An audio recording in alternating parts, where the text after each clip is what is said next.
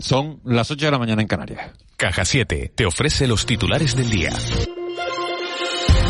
La eliminación de los vientres de alquiler, la abolición de la prostitución y la abolición o no del género son los tres puntos calientes que este año han separado a las feministas de todo el país. Kika Fumero, directora del Instituto Canario de Igualdad, explicaba hace unos minutos en De la Noche al Día que el feminismo es crítico y es normal que atraviese momentos de inflexión.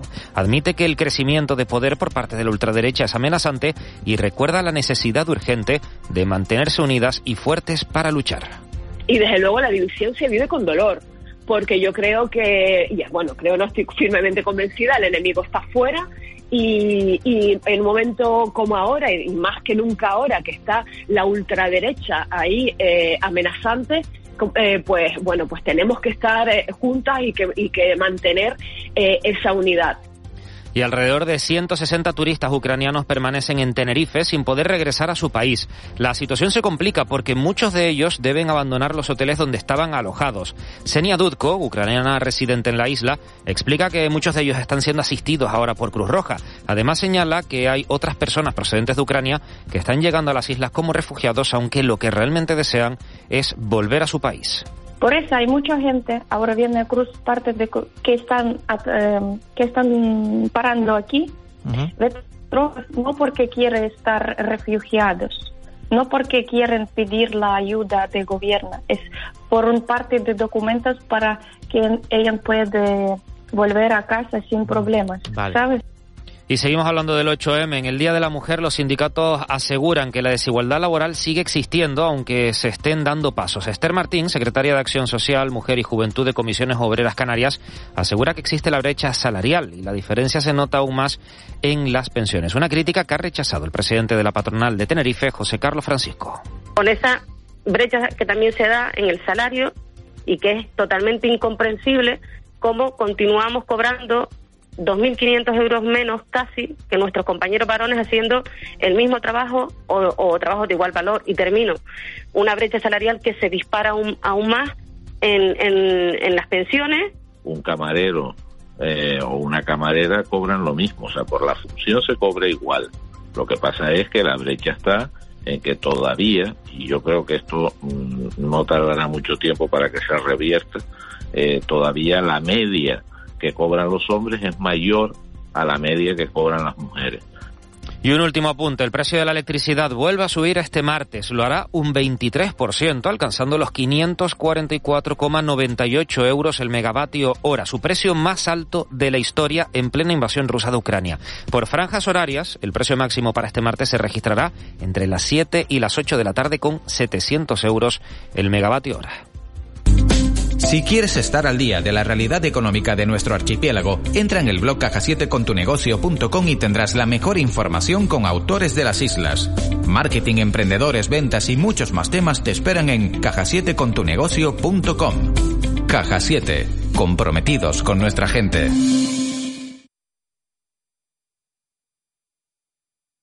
De la noche al día, Canarias Radio.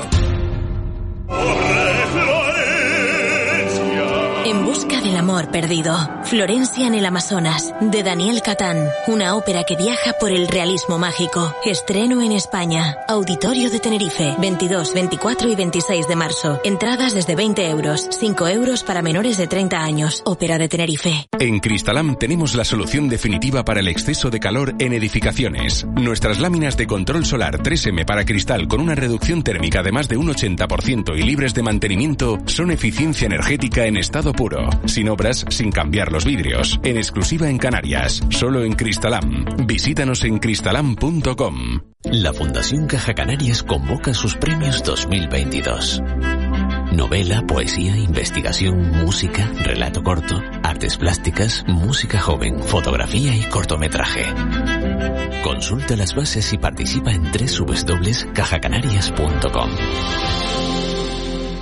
Brecha salarial, corresponsabilidad familiar, despidos por maternidad, violencia machista. No mires hacia otro lado. Es momento de plantarle cara a la desigualdad y construir un presente donde se valore a todas las mujeres. Enfócate en la igualdad por una sociedad más justa y sostenible. 8 de marzo, Día Internacional de las Mujeres, Cabildo de Tenerife. 8 de marzo, con M de motivación, M de movilización, M de movimiento, de mañana de mujer, M de más. El 8M es mucho más que el Día de la Mujer.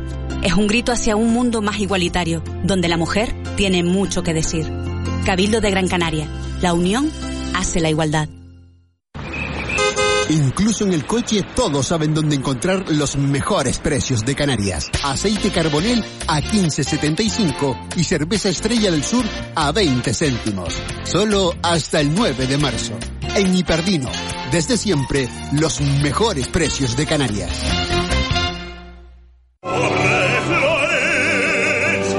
En busca del amor perdido. Florencia en el Amazonas, de Daniel Catán. Una ópera que viaja por el realismo mágico. Estreno en España. Auditorio de Tenerife, 22, 24 y 26 de marzo. Entradas desde 20 euros, 5 euros para menores de 30 años. Ópera de Tenerife. Brecha salarial, corresponsabilidad familiar, despidos por maternidad, violencia machista. No mires hacia otro lado. Es momento de plantarle cara a la desigualdad y construir un presente donde se valore a todas las mujeres. Enfócate en la igualdad. Por una sociedad más justa y sostenible. 8 de marzo, Día Internacional de las Mujeres. Cabildo de Tenerife.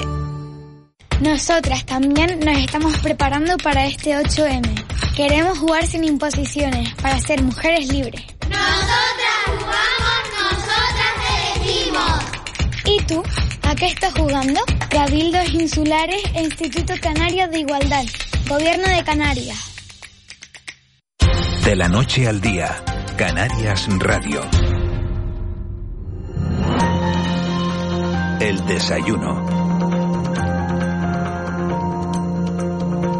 8 y 6 minutos de, de, la mañana. Tiempo ya para compartir café, para analizar la actualidad con una de las protagonistas de, de la jornada. Y en esta semana del 8 de marzo tenemos la vista puesta en mujeres que son un ejemplo a seguir. Mujeres que se han hecho un hueco en un mundo de hombres. 8 de marzo. Somos mujer. Radio Televisión Canaria.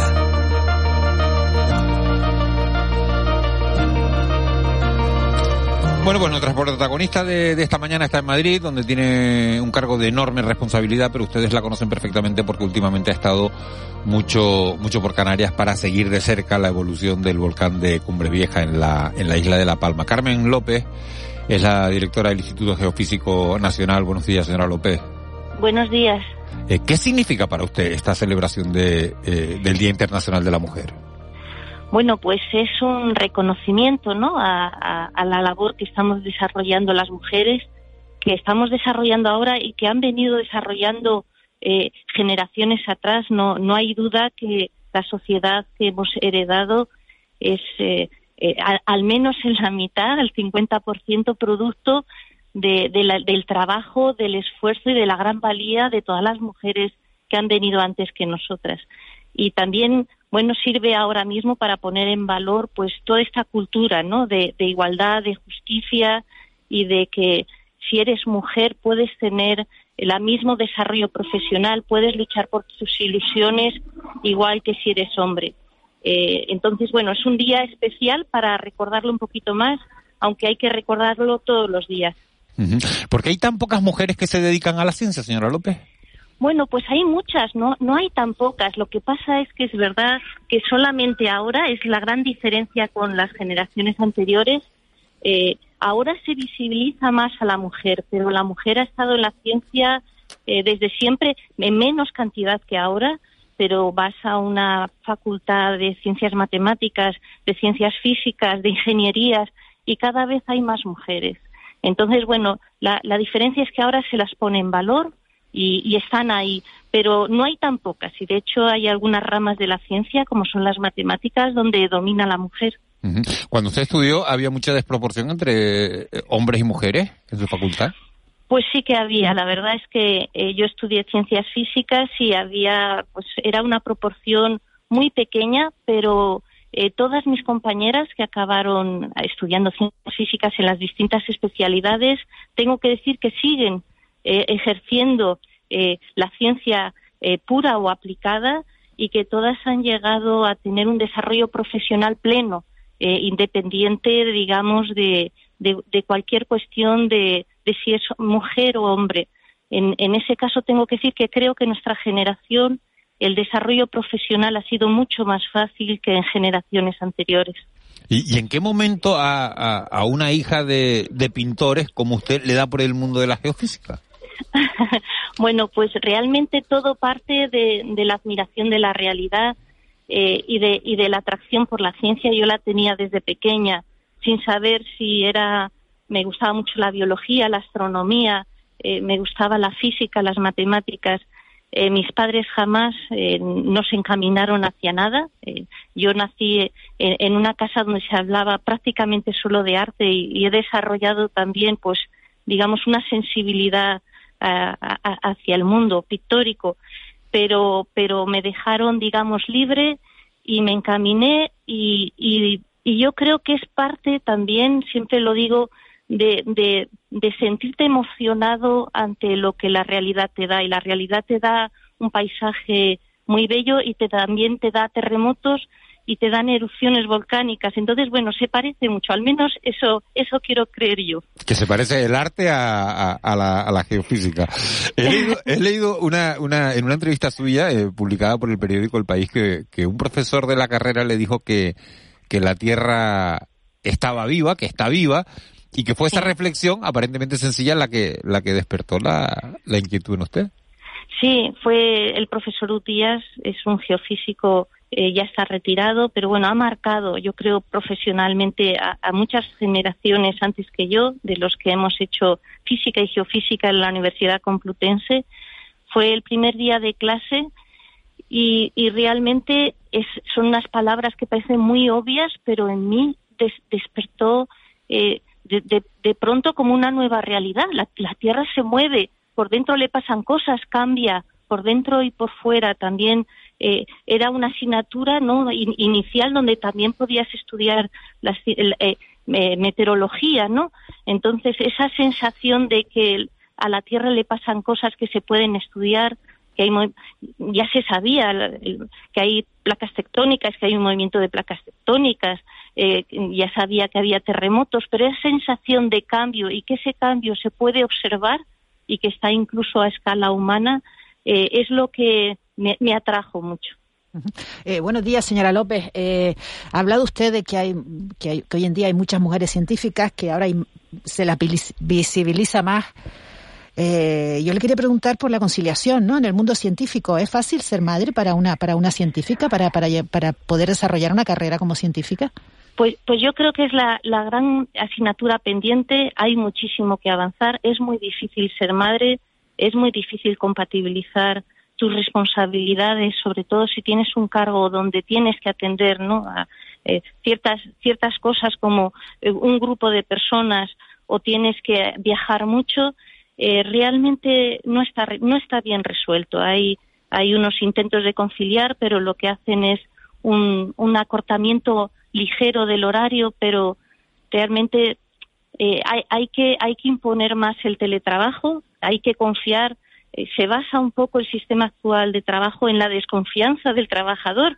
Tienes que estar demostrando todo el rato que estás trabajando, ¿no? Cuando tenía que ser un sistema basado en los resultados. Tienes que demostrar que haces tu trabajo. Eh, no, que asistes al trabajo. Yo creo que si, si cuando se imponga más el teletrabajo será más fácil eh, conciliar la, la, la, vida profesional y la, y la vida familiar, pero realmente creo que, que es el problema principal y es un problema social y es un problema también cultural. Parece que la mujer eh, solamente tiene que destacar en su profesión, pero el hombre y la mujer también tienen que destacar eh, como padres. Es una responsabilidad enorme, estás formando a la siguiente generación y, y hay que hacerlo bien, hay que dedicarle tiempo. Y las carreras, eh, la carrera de una científica se ralentiza por esta, por esta cuestión, o sea, renuncias a, a, a, ir más allá porque, porque no hay más remedio, porque si quieres tener familia es la única manera. Pues eh, a, se renuncia a cosas y se renuncia a ambos lados, que es lo triste. No solamente se renuncia a, a lo mejor a alcanzar niveles de responsabilidad profesional, también se renuncia a disfrutar de la familia. Eh, yo eh, ahora tengo los hijos mayores, pero ha habido muchos años en los que me sentía mal, sabía que no estaba haciendo bien las cosas, me, me hubiera gustado estar más con mis hijos, haberles acompañado cuando tenían un problema en el colegio. Eh, se tiene que renunciar a, ambas partes. Eh, es un es, es difícil, a veces piensas que lo estás haciendo bien y muchas veces piensas que lo estás haciendo no no bien, pues lo estás haciendo mal. Eh, cuando los hijos crecen cada vez es más fácil y yo la única, digamos, bueno, el único pensamiento que pienso que me ayuda es que les he enseñado el valor del trabajo, les he enseñado que el esfuerzo es algo que, en nuestra familia existe, ¿no? Que, es un valor positivo y que, y que, bueno, que hay un desarrollo, digamos, de la mujer, eh, en este caso he sido yo, mi marido también, por supuesto, eh, que tiene derechos, ¿no? Y que la familia tiene que acoplarse a ese desarrollo. Pero, pero no, no es nada fácil este tema. Y depende, depende de la, del jefe o la jefa. Si tienes una jefa, eh, ¿te entiende más? Pues, eh, pues no lo sé, no lo sé. Yo no, no, no tengo mala suerte. O sea, yo he tenido jefes eh, siempre y los sigo teniendo. Y realmente mm, no son ellos los que me han impuesto las limitaciones. Las limitaciones venían impuestas más bien de, de mi, de, de mi propia ambición o de, de, la meta que yo quería alcanzar. En este caso no ha sido no ha sido un esfuerzo impuesto, no ha sido una exigencia impuesta por un jefe, sino una necesidad de una autoexigencia y en esa autoexigencia tenías que digamos limitar lo que lo que era la dedicación familiar unas veces y la dedicación profesional otras. En, en, bueno, en la, en la ruptura de, techos de cristal usted, bueno, usted lo ha, lo ha, lo ha demostrado, ¿no? Lo, lo, lo, lo, ha logrado en su ámbito. Eh, en la ciencia también hay, machismo, esas pretensiones a veces de superioridad intelectual que adoptamos los hombres y que son tan nocivas para la sociedad y para el progreso humano en general. Pues yo no las, no, no las he visto claramente. Yo he visto eh, más bien posturas, más bien por gremios. Pues hay eh, a, veces, ¿no? Se parece que pues los físicos eh, tienen que tener más inteligencia que eh, otras, ¿no? Otras formaciones. Yo no he visto al hombre mm, comportarse de manera machista en la ciencia. Le he visto comportarse de manera machista socialmente. Eso sí que lo he visto. No es la ciencia es estar con tus compañeros, con tus jefes y tener que soportar comentarios que son machistas o tener que eh, estar en, conversaciones que a lo mejor no estás a gusto eh, oírlas. Eh, esto ha sido una cosa que ha ido a menos cuando yo hace muchísimos años, ya voy a hacer 33 años trabajando.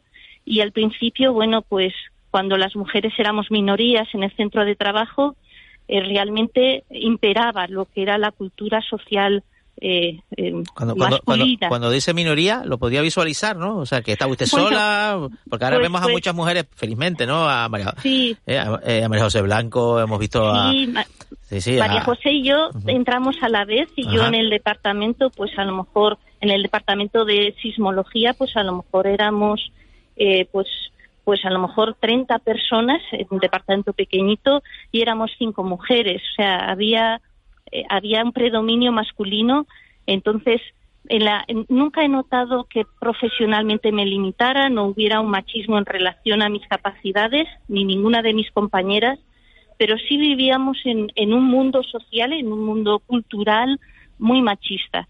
Y, ese, y, y, se ha reducido, sí que he notado con los años una gran disminución y ahora mismo no la gente joven que entra, las mujeres jóvenes no viven en un ambiente muchísimo más saludable, más equitativo y más respetuoso. Eh, me ha sorprendido su alegato a favor del teletrabajo. El teletrabajo tiene su cara, su, cara B también, ¿eh? Que a veces afecta más a la mujer, que al final lo que hace es, eh, en fin, em, esclavizarla entre las tareas familiares, ¿eh? eh personales y, la, y, las laborales, ¿no? Es una especie de, de, de esclavizarse a uno mismo, ¿no? Pero entonces no es teletrabajo. Teletrabajo es estar con plena disposición para trabajar, pero poderlo hacer no en tu casa, puede ser en otro centro, puede ser, eh, o sea, lo que no puede ser es que tú eh, no vayas a la oficina, y tengas a los niños en casa. Eso no es teletrabajar, eso es estar en casa cuidando a los niños. Teletrabajar es tener, digamos, una solución para que los niños estén atendidos o, o esté la, la casa atendida o cualquier tarea y sea hombre o mujer poder desarrollar tu jornada laboral eh, fuera del entorno de la oficina. Y, y eso, y, eso la ciencia es eficaz. Porque es un debate que tenemos aquí a veces en el, en el mismo periodismo, ¿no? Pues, pues, es necesario el contacto físico, o sea, la, la, el, el, cara a cara es, es, un poco fundamental para que, porque también las cosas, el, la mezcla eh, siempre para un mejor resultado. ¿Eso la ciencia se puede, se puede hacer? Eh, en, una parte de la ciencia y parcialmente sí. Yo estoy de acuerdo con usted que totalmente no. O sea, tienes que tener contacto con el centro de trabajo, tienes que tener reuniones presenciales, tienes que estar con tus compañeros, porque la cohesión de grupo es importantísima para trabajar, porque nuestros trabajos, al menos el mío, es un trabajo de equipo. Nosotros, María José y yo, somos caras conocidas, Stavros también, muchísima gente. Pero, pero realmente representamos, somos, digamos, la parte superior de un grupo muy grande que trabaja en una, y ese grupo digamos, hay que tensionarlo a base de trato, de trato en directo, ¿no? Trato humano. Eh, eh, pero sí se pueden desarrollar muchísimas tareas eh, donde con un portátil y una buena conexión puedes estar en la oficina, en tu casa o directamente en, como estoy yo ahora, de camino a un viaje y, y, estoy teniendo una conversación con ustedes. A veces he trabajado en un aeropuerto. Bueno, pues eh, si lo que te piden son los resultados, eh, que eso debiera ser lo que tienen que solicitar, ¿no? ¿no? No solamente la presencia, tú puedes estar en tu oficina y no hacer nada. Lo que te quieren, tienen que hacer es pedir, digamos, hacer un planning y exigir, ¿no? El cumplimiento. Pues eso libera muchísimo. Creo que la sociedad va hacia allá y eso sí, teletrabajar es tener plena disposición para trabajar, estés donde estés, eh, aunque estés en tu casa. Eh, señora López, abundando un poco en lo que le preguntaba Juanma sobre si hay machismo en la ciencia, eh, eh, se, se, se, se, lee, ¿no? Sabemos de, de, historias de mujeres que han hecho cosas, han, han, hecho descubrimientos y se los ha apropiado su compañero, ¿no? Sí. ¿Esto, esto, sucede? Mm, yo no lo he visto. Yo no, no he tenido ninguna experiencia eh, cercana ni, ni en mí misma eh, en absoluto. Pero desde luego sí que bueno, uno comprende, uno ha leído también lo, lo que usted dice eh, y, y, realmente en una época donde la mujer prácticamente no existía más que para hacer las labores propias familiares o labores, digamos, de segunda fila, eh, pues eh, claro, uno se cree que esto ha pasado.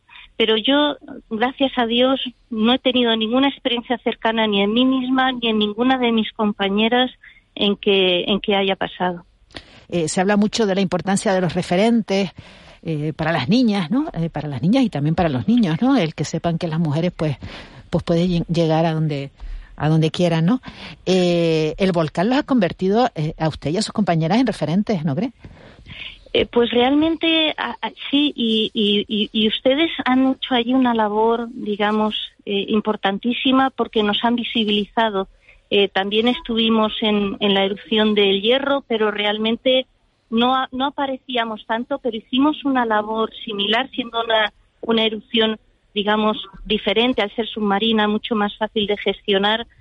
Eh, pero ustedes nos, nos, nos han puesto, ¿no? Ahí creo que, que ha servido mucho para, para dar una imagen, eh, sobre todo a las generaciones más jóvenes. Eh, creo que es una cosa muy bonita que hemos podido ofrecer y también ha coincidido que en el, en el ámbito de la gestión de la emergencia, el puesto de mando avanzado, también eh, eh, protección civil, también ha habido dos mujeres, Monse y Marta, que han coincidido, también han estado en el IGME, también ha habido mujeres en CSIC. Eh, o sea, que, que ha, ha, habido una coincidencia de mujeres en esta erupción, eh, teniendo papeles relevantes y, y de hecho creemos, y, y, lo decimos cuando ustedes nos lo preguntan, que, que ha sido un plus eh, para, la, para los buenos resultados. Creo que nosotras tenemos en general, eh, tendemos a, ser más cordiales, eh, tendemos a, a, resolver los problemas a través de, de lo que es el, la, digamos, eh, el, la, la, discusión constructiva y, y, creo que, que en esta erupción ha sido importante el gran número de mujeres que ha habido. Carmen López, directora del Observatorio Geofísico Central del IGN. Un consejo para las mujeres que nos estén oyendo, sobre todo para las más jóvenes que quieran, que quieran hacer una carrera de ciencia. Bueno, pues el consejo es que crean en ellas mismas, que sepan que ahora mismo eh, ellas pueden alcanzar eh, cualquier objetivo que tengan, que es un es una labor muy dura. La, la ciencia es un campo duro, como todos, eh, todo se basa en la valía y en el esfuerzo, en la ilusión y en la pasión que le pongas y que desde luego ser mujer no es una barrera, jamás. Y ya no lo es y para ellas tampoco lo será y que le pongan muchísima ilusión y que disfruten del recorrido, más que de donde lleguen, que disfruten de esta dedicación a la ciencia que desde luego a, a nosotras nos, nos está dando, ¿no? Pues unos momentos muy bonitos y, y sobre todo esta ciencia aplicada, que es la de los volcanes. Carmen López, directora del Observatorio Geofísico Central del IGN, eh, muchísimas gracias por habernos atendido esta mañana. Toda la suerte del mundo, un placer siempre hablar con usted. Igualmente, un saludo a todos, un abrazo, hasta un luego. un abrazo muy grande. 8 y 26. Lo tengo claro, yo quiero ser una mujer fuerte, valiente y sin límites. Me encantan los deportes, el surf, el skate, el volei. No me pondré límites en mi vida. Podré ser lo que quiera.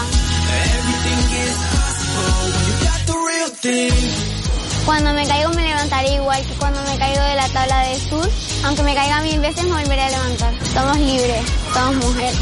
8 de marzo, Somos Mujer. Radio Televisión Canaria. 8 de marzo, con M de motivación, M de movilización, M de movimiento, de mañana, de mujer, M de más. El 8M es mucho más que el Día de la Mujer es un grito hacia un mundo más igualitario, donde la mujer tiene mucho que decir. Cabildo de Gran Canaria. La unión hace la igualdad.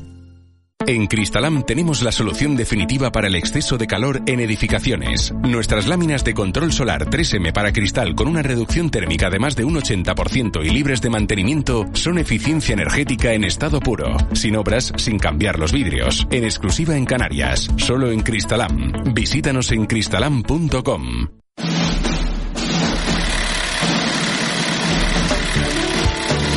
del cine documental en el mundo en un encuentro único. Este jueves a las 10 de la mañana, desde Guía de Isora, el magazine más viajero de la radio, con Mónica Bolaños, Kiko Barroso y el equipo de Una más Uno, te trasladan al Festival Internacional Miradas Do, Canarias en Radio. Te contamos la vida.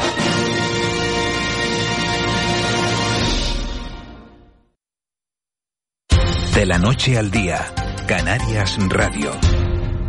8 y 28 minutos de, de, la mañana de este martes 8 de marzo. Enseguida vamos con nuestro siguiente asunto que es hablar de, del COVID, pero tenemos que informarles de un accidente de colas de tráfico que se están produciendo en la, en la TF5 a la altura de, de las eras, al parecer por el vuelco de, de un vehículo. Hemos llamado al 112, nos dicen en el 112 que todavía no tienen ellos constancia de ese accidente, pero los conductores nos dicen que, que sí se están produciendo esas colas eh, a la altura de las eras en sentido sur, en sentido hacia el sur de las islas y son esa, esas colas que se estarían produciendo en la, en la Tenerife 1, en la autopista que conecta la capital tinerfeña con el sur de la isla. También hay, eh, aprovecho ya para decirlo, enormes retenciones en la TF5, pero eso ya es más, más habitual y son las retenciones de cada día. En el caso de la, de la TF1 habría un, un accidente, el vuelco de un vehículo son, bueno, pues son opiniones, eh, informaciones que nos llegan por parte de, de, los oyentes que están sintonizando Canarias Radio, que están sintonizando de la noche al día a esta hora de, de la mañana. Vamos a seguir muy pendientes de ese, de ese accidente y tratar de, de reconfirmarlo con el, con el 112. Les decía que íbamos a hablar de, de la pandemia porque afortunadamente ayer, eh, bueno, se, se produjo una de las jornadas sin fallecidos en, en este, en este archipiélago. Sí se registraron 678 nuevos, nuevos contagios, pero la tendencia es a la baja y queremos saber cómo está la situación de la, de la sanidad pública en estos momentos. Eh, José Juan Alemán es el director general de, de Salud Pública del Gobierno de Canarias. Señor Alemán, muy buenos días. Muy buenos días a todos. Eh, buena noticia que, no haya que no haya fallecidos, aunque no se puede bajar la guardia. ¿Cómo está la situación ahora mismo en la en la atención primaria del archipiélago con, con la pandemia? Sí, eh, buenos días. Bien, eh, la situación, como ya se ha señalado, efectivamente eh, estamos ya en una fase eh, terminal de esta sexta ola, siempre que no, mm, no perdamos la cautela que debemos mantener, ¿no? Eh, la situación, pues, eh, desde el punto de vista tecnológico, pues eh, ahora mismo estamos en una situación de estabilidad en cuanto a los indicadores. Eh, teníamos una tendencia franca a la disminución, al igual que otras comunidades. Eh, esto lógicamente se ha ido ralentizando a medida que se va acercando, digamos que al suelo de la incidencia, pues se va se va frenando y ahora mm, prácticamente podemos decir que estamos en una situación de meseta, ¿no?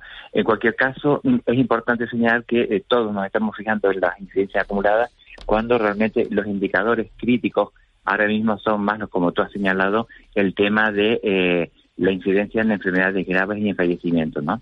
Eh, a pesar de que se ha frenado un poco esta tendencia, lógica, porque ya venimos de, de una situación más baja, eh, no se ha incrementado en absoluto, ha seguido bajando de manera muy notoria todos los indicadores de utilización hospitalaria. ¿no? Por tanto, eh, podemos decir que estamos en una fase, digamos que eh, esperemos que de, de, resolución, siempre, como he señalado, manteniendo pues los principios de cautela y, de precaución. Esto, lógicamente, se ha traducido en mmm, nuevas eh, medidas de adaptación en todo el sistema sanitario, ¿no? Volviendo a retomar, pues, todos los protocolos y programas para la atención de las patologías eh, relacionadas con no COVID. Eh, por tanto, mm, estamos, al igual que el resto de la sociedad, pues eh, tomando medidas de la vuelta a la normalidad.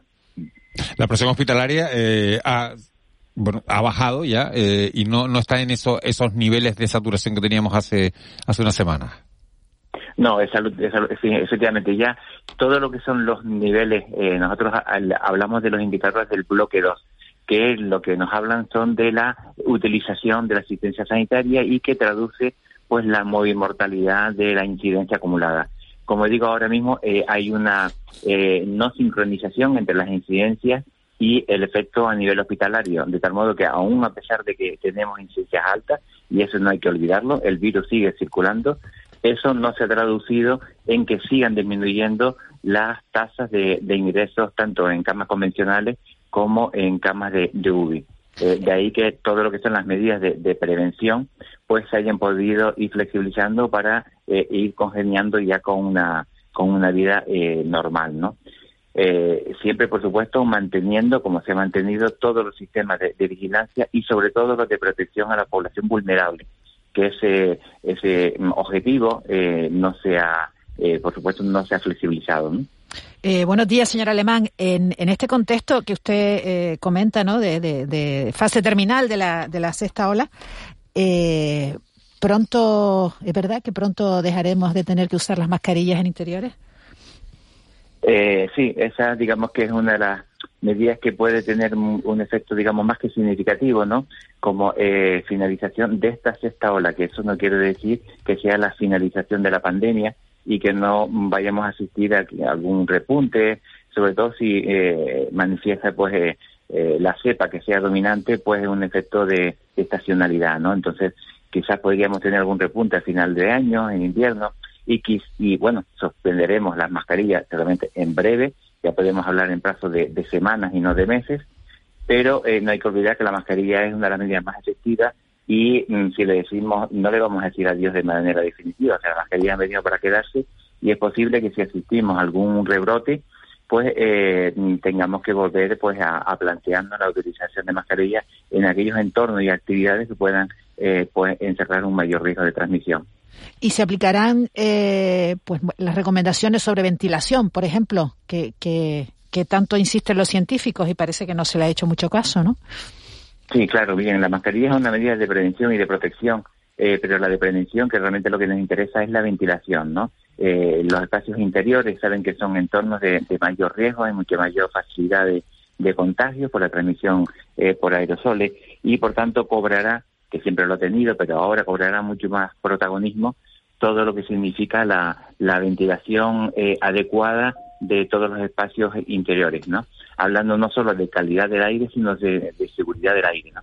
En ese sentido, pues estamos eh, trabajando protocolos que esperamos tenerlos finalizados en, en breve eh, para poder distribuir a todos estos establecimientos que tengan actividades de un mayor riesgo y eh, poderle proporcionar recomendaciones para eh, facilitar una buena ventilación en interiores.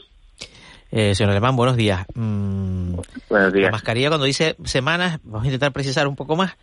Entiendo que, para empezar, es, decisión del Ministerio, de acuerdo con las comunidades autónomas, no es una cosa que, que la comunidad autónoma pueda tomar por su cuenta, ¿o sí? No, no, no, no. efectivamente es una medida estatal. Vale. Eh, cuando dice semanas, son, es que dos semanas es una cosa y seis semanas es otra, ¿no? Efectivamente, me quiero mover en ese rango, ¿no? Porque efectivamente aún las incidencias mm, pues, eh, están altas, ¿no? Eh, pero sí es verdad, como digo, que no está teniendo ese impacto. Eh, hay que congeniar la actividad con, bueno, y que la sociedad también lo, demanda, ¿no? Ahora mismo las medidas tienen que ser, pues, proporcionales al riesgo que se pretende evitar, ¿no? Y entonces, ahora mismo estamos en esa situación en la que ya podemos plantear la eliminación de las mascarillas, ¿no? Queremos ser un poco cautos y esperar, pero seguramente eh, ya no son, ya no estamos hablando de, meses, ya la medida, la unidad de tiempo no van a ser meses, sino son semanas, más semanas, perdón. pero eh, déjame tomarme la licencia de que eso efectivamente puede ser entre dos y seis semanas, porque efectivamente es una decisión que es estatal, ¿no? Eh, el ministerio, el ministerio ha, ha señalado que pronto dejará de dar los contagios diariamente, ¿no? La comunidad autónoma va a hacer lo mismo ¿O va a eh, seguir un poco con el parte diario de contagios, hospitalizados, fallecidos? No, lógicamente se, se va a disminuir la intensidad informativa en el sentido que ya eh, no va a ser eh, tan sensible las modificaciones que van a haber, ¿no? De hecho, estamos viendo incidencias, podemos ver picos, hoy probablemente pues subamos de los, de los mil, que eso lo que interesa es ver las tendencias, ¿no? Y las tendencias pues se miran como mínimo con una semana o mejor dos semanas, ¿no? Y los niveles, los niveles van, van a los niveles van a desaparecer, porque claro, ahora mismo dices tú, la sigla está en nivel 3, pero como para todos se aplica el nivel 1, que por cierto tampoco se cumple mucho, porque entiendo que el nivel 1 todavía los límites son de hasta 12 personas, y eso no lo cumple nadie, porque estamos viendo grupos de 20 eh, continuamente, ¿no? Eh, ¿Los niveles se van a mantener, se van a eliminar? No, vamos a ver, eh, mm, los niveles eh, se van a mantener, pero con carácter interno. Como señalé antes, va a haber todo lo que es sistema de, vigilancia, porque los semáforos están dentro, vamos a ver, podemos diferenciar lo que sería vigilancia, control, prevención y protección, ¿no? Entonces, lo, que es, la declaración de los niveles de alerta está dentro de lo que entendemos como vigilancia. Por supuesto, la vigilancia se va a mantener, se va a mantener y se va a mantener, pues también unos umbrales que ya eh, se podrán ir modificando en función del comportamiento epidemiológico. Van a variar también los indicadores, que sí que ya no va a ser tanto la incidencia acumulada, va a ser pues una red centinela a nivel de atención primaria para eh, detectar de manera sistemática y aleatoria casos y de ahí estimar la circulación del virus en la comunidad. Va a haber, por supuesto, los indicadores de ingresos hospitalarios y de fallecimiento, como no puede ser de otro modo.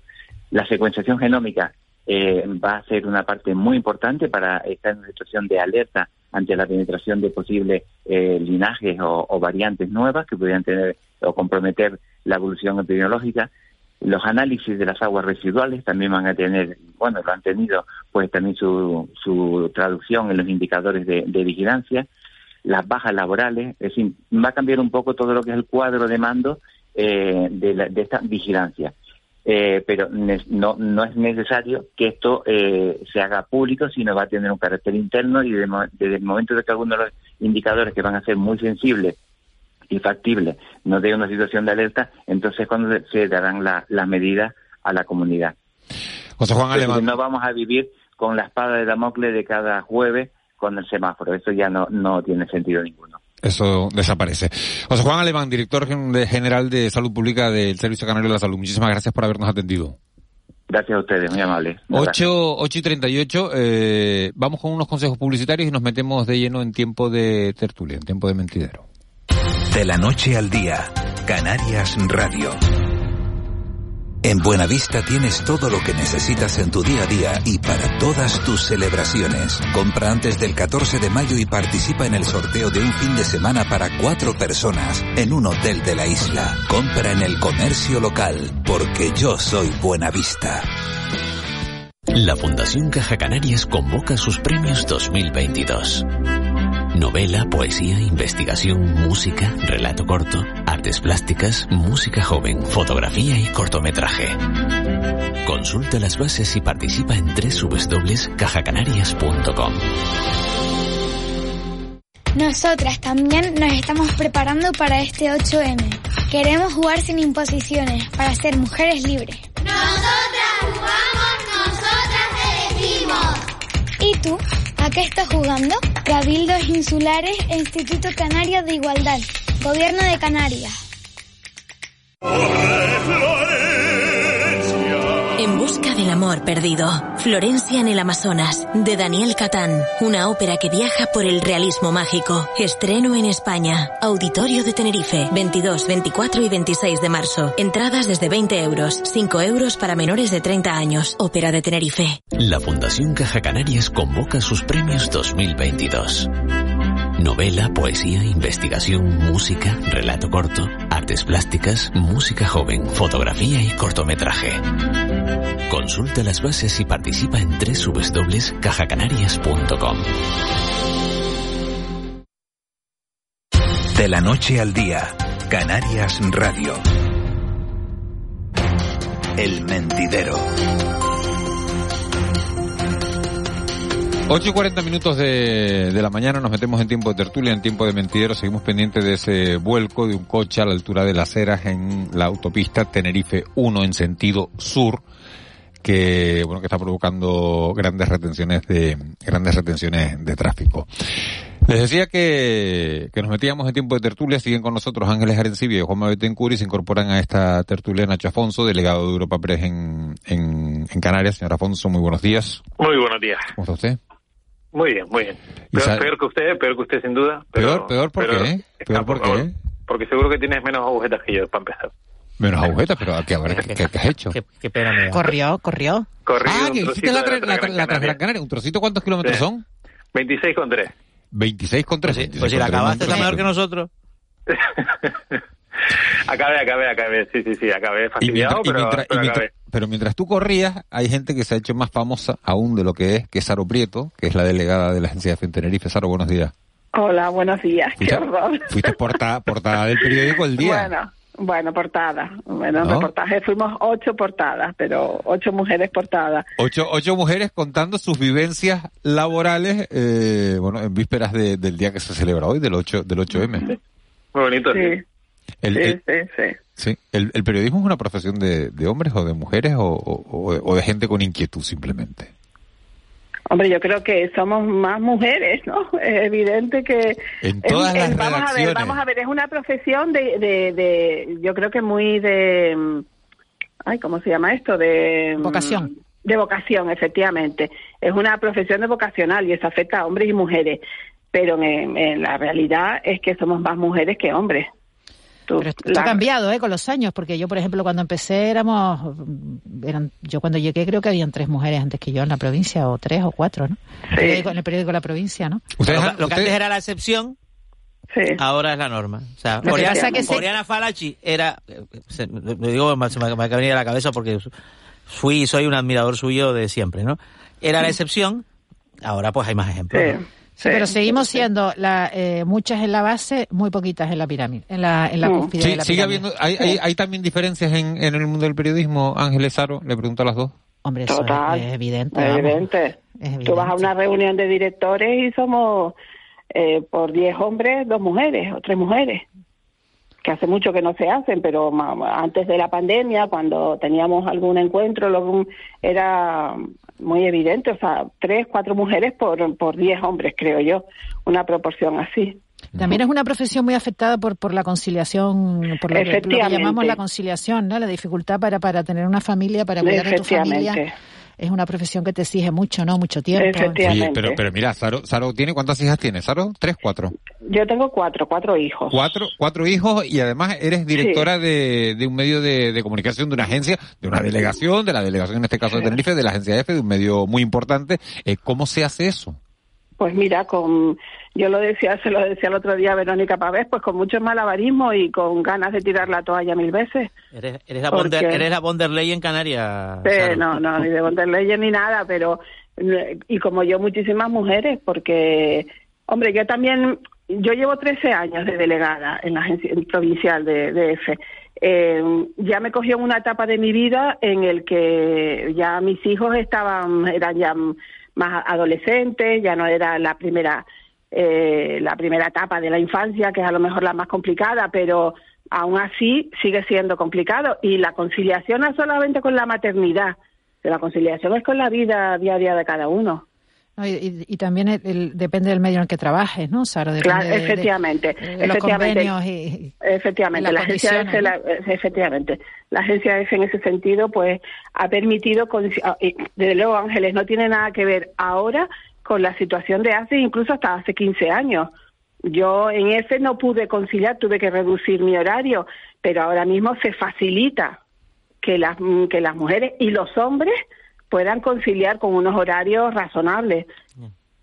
Ahí, ahí hay una brecha también en un poco sector público, sector privado, ¿no? Y, Efectivamente. también hay que hacer una reflexión en ese sentido. Es verdad que para las empresas es, es, es, es más complicado, pero pero esa brecha público-privado que, que, que, existe en el ámbito de las políticas de conciliación y, y de igualdad de oportunidades para mujeres y hombres y en otros ámbitos también, pues es un desafío de la sociedad contemporánea. les interrumpo para decirles que también hay un accidente, hablábamos antes del accidente en la, en la autopista Tenerife, en la Tenerife 1, que en dirección al sur, a la altura de las Heras, y hay accidente también en la autovía marítima de, de Las Palmas de Gran Canaria, un accidente que se ha producido en el carril izquierdo en sentido norte, es primera página ahora mismo de, de la edición digital de, de Canarias 7, un choque de, dos vehículos pasada a las 8 de la mañana en el carril izquierdo a la altura de Lady Arimaguada. Ahí se están produciendo también eh, importantes retenciones en sentido hacia, hacia el puerto. Nacho, Nacho Afonso, eh, ¿Coincides con que hay esas diferencias también en el mundo del periodismo?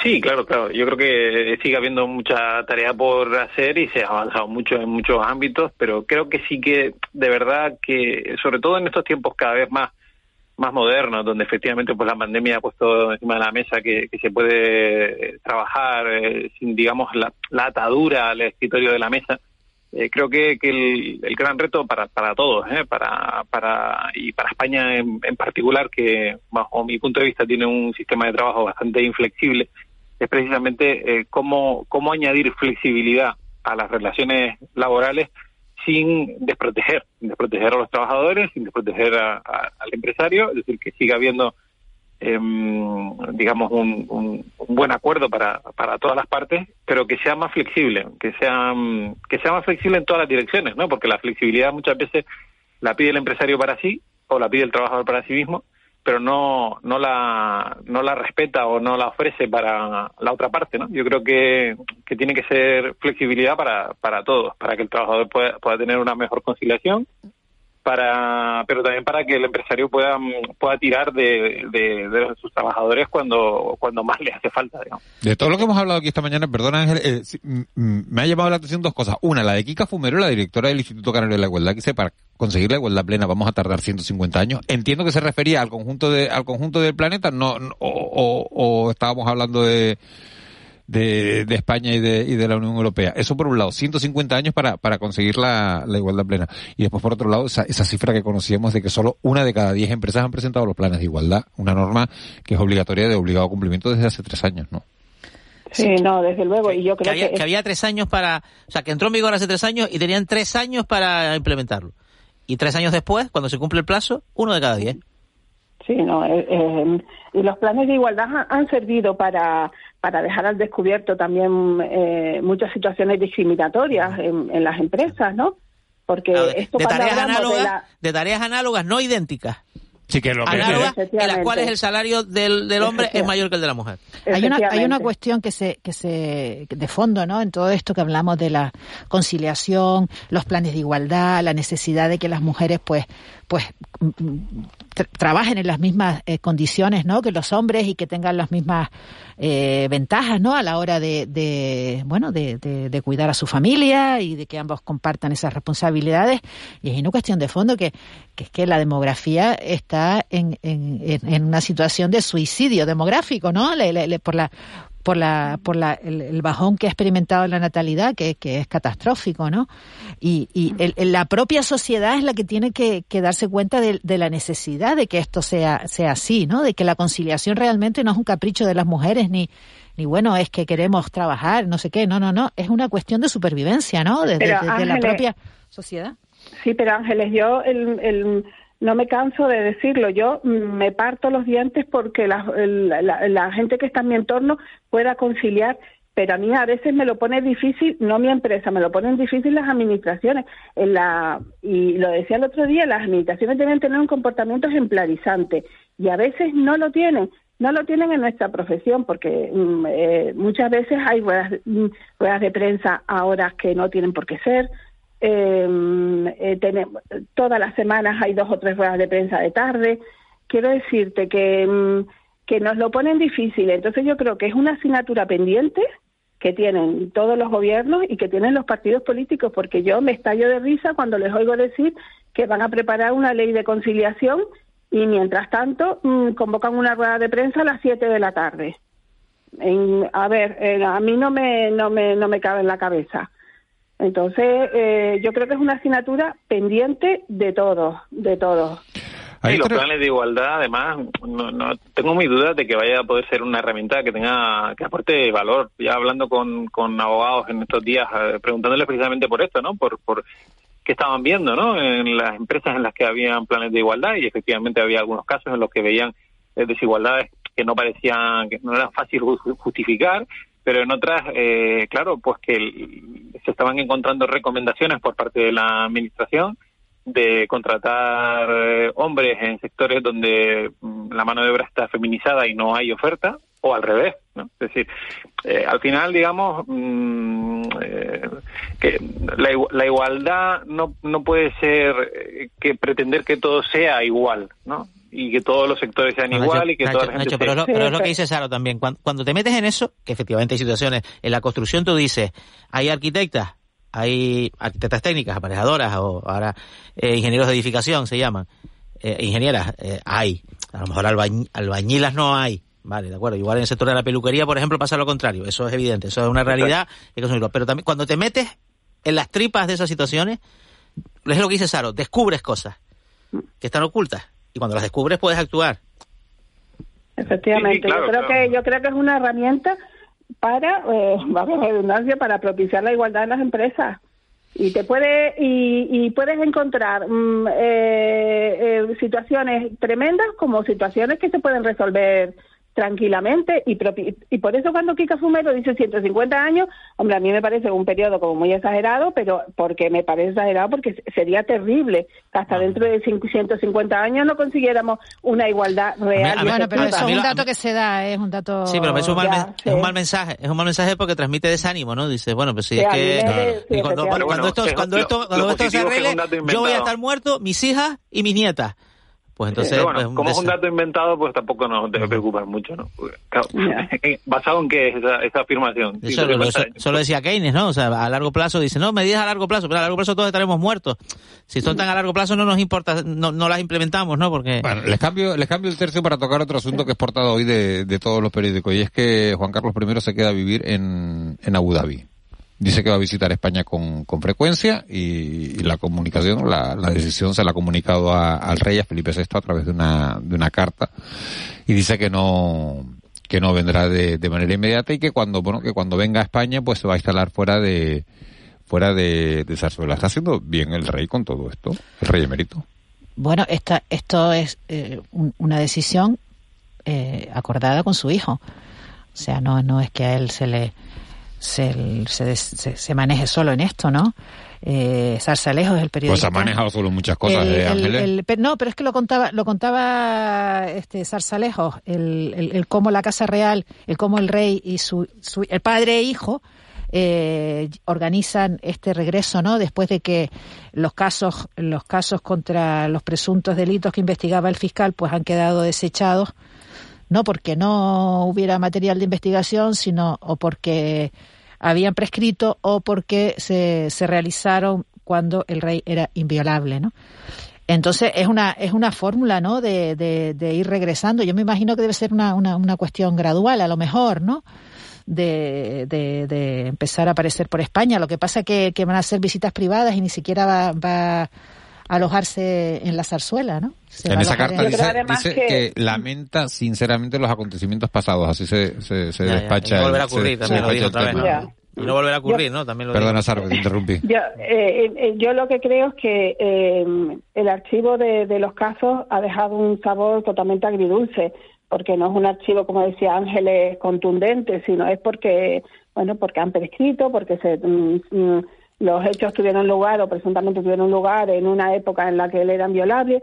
Y, mm, la imagen del rey emérito ha quedado totalmente tocada y socialmente mm, yo creo que el venir a instalarse definitiva a España pues repercutiría sobre todo en, la monarquía, en su hijo.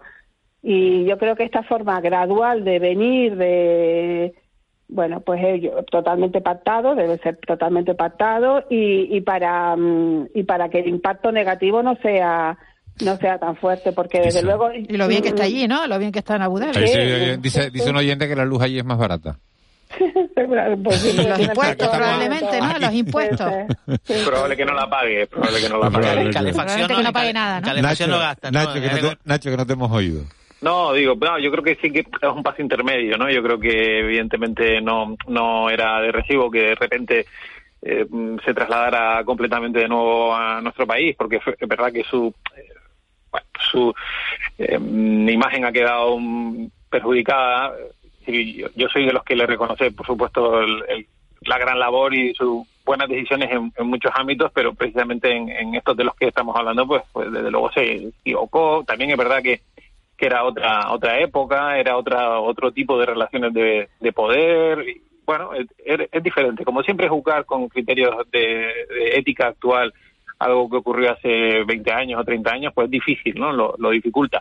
Pero es verdad que, que, bueno, que el rey yo creo que está en su derecho de, de, de volver, de, en fin, de, de intentar reconstruir esa, esa imagen un poquito desgajada que ha, que ha quedado de él y, y, bueno, seguramente pues le empezaremos a ver más y, y se empezará a hablar de cosas no siempre malas de él, ¿no? Que ha sido lo- la tónica en los últimos, en los últimos tiempos.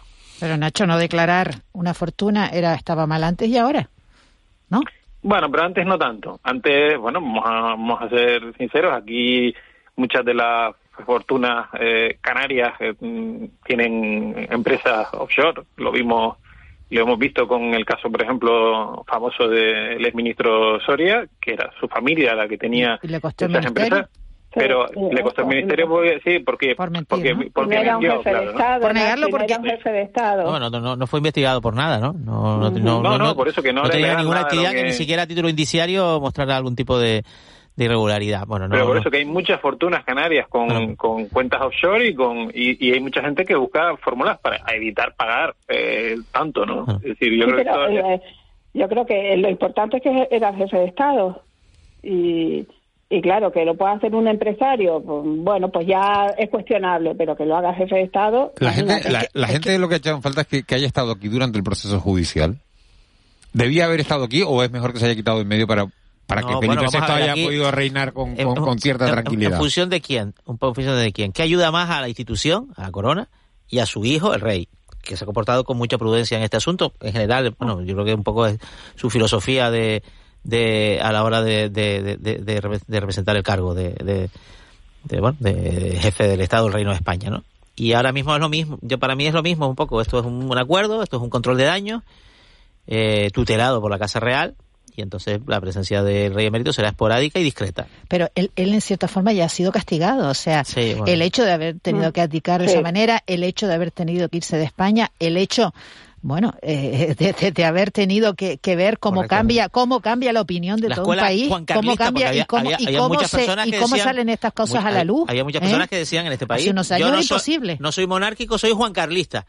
Pues bueno, pues Mira, eso ya no se Pero dice. mira, los oyentes hay opiniones para todos los gustos. Dice, es increíble cómo la prensa sigue acusando o sembrando dudas sobre el rey cuando no hay nada. Lo mismo habéis hecho con lea muchos otros, con muchos otros durante horas de tertulia y después cuando quedan libres de todos ni los nombráis. Que lea el escrito del fiscal. Dice, ¿me pueden decir qué delito cometió Soria? Rita Barbera. No, no, ningún delito, ningún delito, ningún delito cometió Soria. No, no, él, por eso hemos, hemos remarcado No, ni siquiera fue hecho, lo que le investigado, ¿no? claro, Luego ni claro, siquiera lo que le costó- que no dijo la lo que, le, verdad. Lo que le costó la dimisión fue, pues bueno, sus contradicciones públicas, que al final, efectivamente, como los criterios éticos de, de, de- una sociedad como la actual, pues van van más rápidas eh, muchas veces que su que sus normas, ¿no? Pues efectivamente al final pues tuvo que, que renunciar a su cartera. Otra cosa es que podamos considerar que fue injusto o que otros han cometido eh, errores o, o acciones mucho más graves, pero pero bueno, fue lo que ocurrió. Otro mensaje. De acuerdo que el rey se equivocó y metió la pata, pero ¿cuántos políticos han metido la mano y todavía están en España? El ladrón es ladrón, sea de la categoría que sea. Fuera todos de España. Eso es como están las cosas. Saro Prieto, muchas gracias. Gracias. A ver cuándo te volvemos a ver en los periódicos, ¿eh? Ay, que va, que va, que va. Nacho Afonso, gracias. detrás. Un abrazo